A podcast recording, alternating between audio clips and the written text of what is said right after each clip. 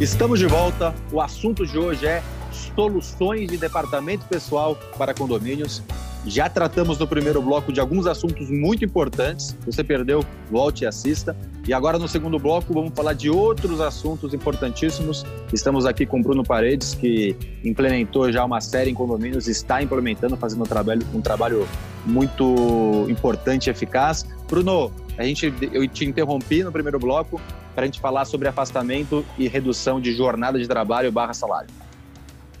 Perfeito. Então, retomando o assunto do primeiro bloco, é, a parte a MP 936 ela trouxe a possibilidade de fazer reduções de contrato de trabalho, né? Contrato de jornada e salário. É uma venda casada. Eu, eu, eu reduzo 25, 50 ou até 70% do salário do empregado, mas em contrapartida eu também reduzo a jornada de trabalho. Então é jornada de trabalho versus redução salarial. A gente fala que a maioria dos condomínios talvez não se aplicam a questão de, de, redução, porque tem seis funcionários, como que você vai reduzir, vai ficar sem escala de trabalho.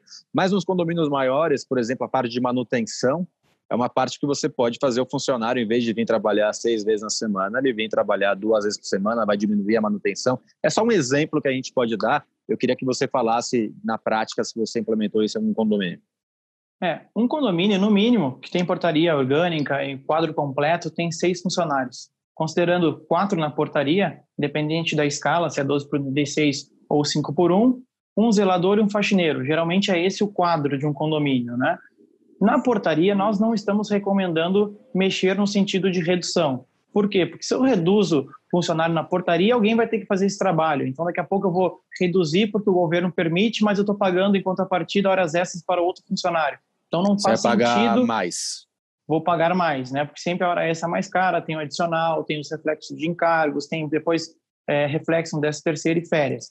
Então a sugestão é sempre olhar mais a parte administrativa, a parte de manutenção, até a mesma parte de zeladoria, a parte de limpeza, apesar que a limpeza ela tem que ser intensificada nesse momento, né? Dos elevadores, o hall, Sim. enfim. Então, assim, pela, nossa experiência, administrando condomínios de até 150 funcionários próprios, né, essa redução tem sido feita na parte de manutenção, é, limpeza e a, e a parte, inclusive, administrativa do condomínio.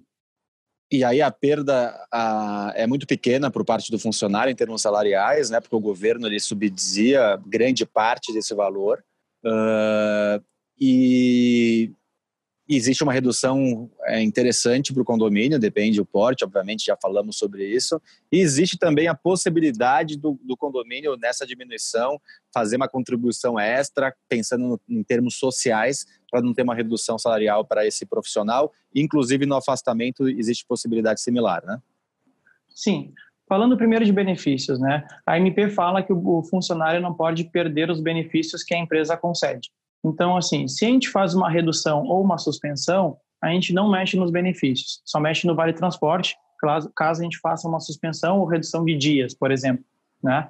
Falando de remuneração, tá? O que, que o funcionário perde? Ele perde geralmente 20% da sua remuneração para aqueles que ganham até 1.599, tá? Por quê? Porque o governo considera como base de cálculos o seguro-desemprego.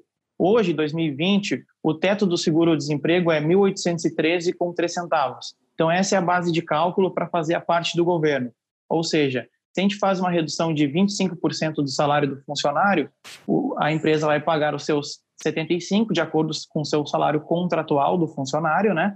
E esses 25% do governo é de acordo com a base do seguro-desemprego, que é essa que eu comentei, 1.813.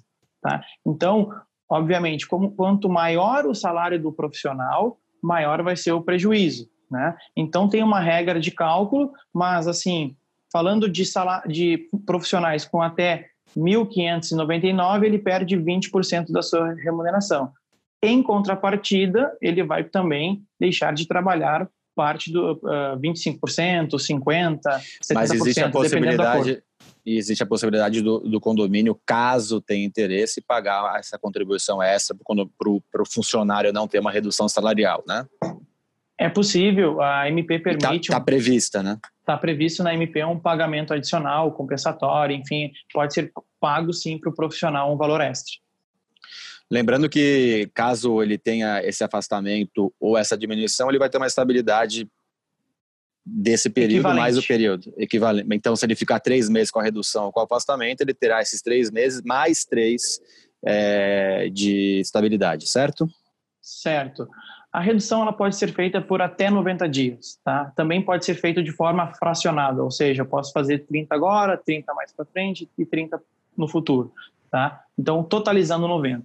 Já a suspensão de contrato, ela é, ela é por 60 dias, tá? Ah, então eu posso fazer 90 de redução e 60 de suspensão? Não, o máximo é 90, mas eu posso fazer um mix. Eu posso fazer, por exemplo, 60 de suspensão e 30 de redução. Então eu posso fazer um pouco de cada. Então tem condomínios que têm intercalado inclusive com as férias. Primeira ação as férias, depois segunda ação uma redução e uma terceira ação uma suspensão caso necessário. Então isso também vai depender do período de pandemia. É muito importante também, Ricardo, avaliar não só a parte financeira, claro que ela é extremamente importante para um condomínio, porque condomínio é igual uma empresa, né? Mas Sim. é importante a gente avaliar a parte operacional, a parte prática. Então, eu já participei por, uh, em diversas reuniões com condomínios via Zoom, via web, né?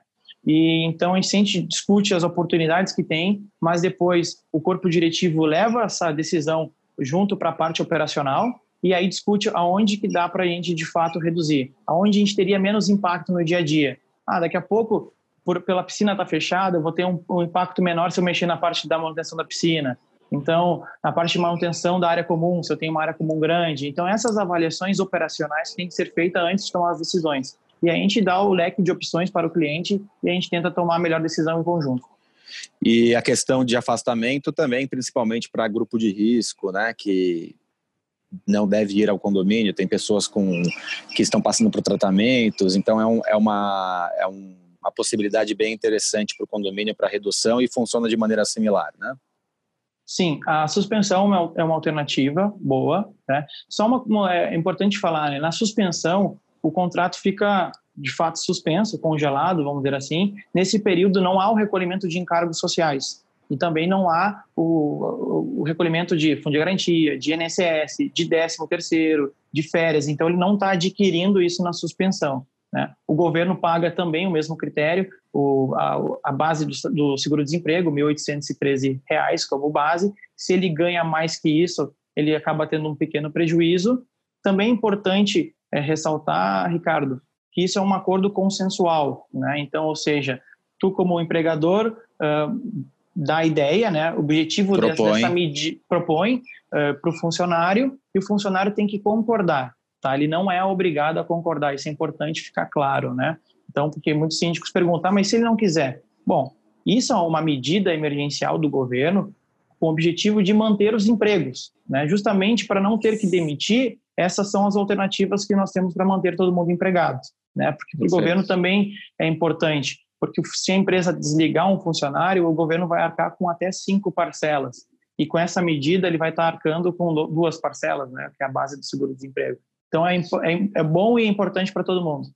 Bruno, chegamos na reta final. Queria te colocar contra a parede aqui e falar de futuro. Queria que você, dois minutinhos, falasse o que, que você enxerga, possibilidades, caminhos e soluções para departamento pessoal voltado para o segmento de condomínios, obviamente. Bom, a gente falou de reduções né, no meio dessa, desse bate-papo, dessa conversa. A questão do vale-refeição, mudando de escala, é uma alternativa de redução. A parte de, de alteração de escala de 12 para 16 também tem uma oportunidade de redução do vale-transporte.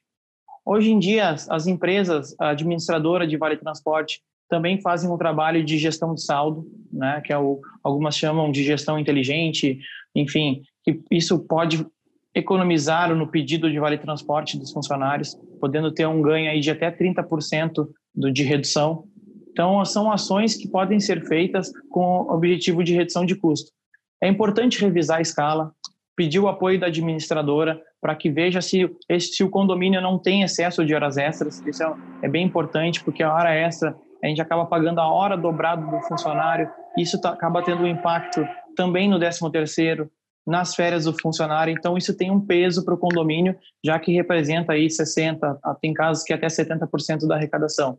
Então é importante revisar fazer uma revisão, um trabalho junto com a administradora para ver se, se aonde tem oportunidade. Temos oportunidade em alteração de escala? Sim. Temos oportunidade em compra de benefício, fazendo uma gestão até do Vale Transporte, como eu comentei, ou até mesmo eu ver, analisar se a gente está pagando horas extras para os funcionários. Então, isso é uma alternativa para reduzir o custo do condomínio. Perfeito. Bruno, muito obrigado pela sua participação. queria dar último recado para você que está nos assistindo. A questão de você, síndico e gestor, estar sempre observando a, a legislação, as medidas provisórias, porque as coisas estão mudando rapidamente e algumas soluções podem ser implementadas ou municipais, ou é, estaduais, ou em termos federais. Então, ficar de olho para o que vem, ficar de olho para a movimentação em termos de legislação, de medidas provisórias, porque é importante para que possamos introduzir novas soluções. É, você que está em casa, semana que vem, mais um programa com informações importantes sobre a gestão do seu condomínio ou dos condomínios que você faz a gestão. Até semana que vem.